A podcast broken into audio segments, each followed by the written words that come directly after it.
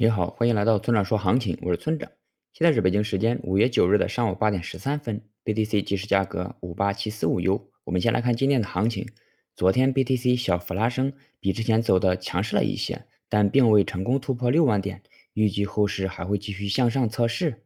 需要注意的是，昨天有三次上攻到五万九千点上方的机会，高点一次比一次高，量能一次比一次小，这说明在买盘不够强大的情况下。上方的抛压也在不断的被消耗，如果今天再次上攻，那么就很有可能站上六万点了。总结一下，今日目标六万点。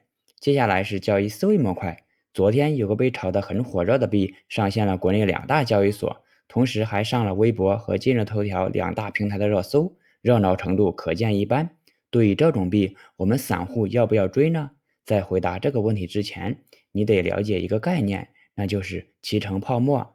他说的是，聪明钱会跟着情绪走，因为即使是泡沫，也会滑行一段时间再停下来。对于该币而言，情绪是有的，而且还非常强烈。从这点看，该币还有炒作的空间。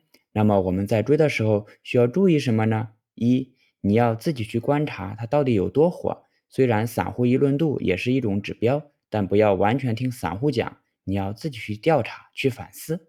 二，要胆大心细。这里的胆大不是让你去赌，而是让你有足够的胆识去执行。据我观察，这点新人往往比老韭菜做得好。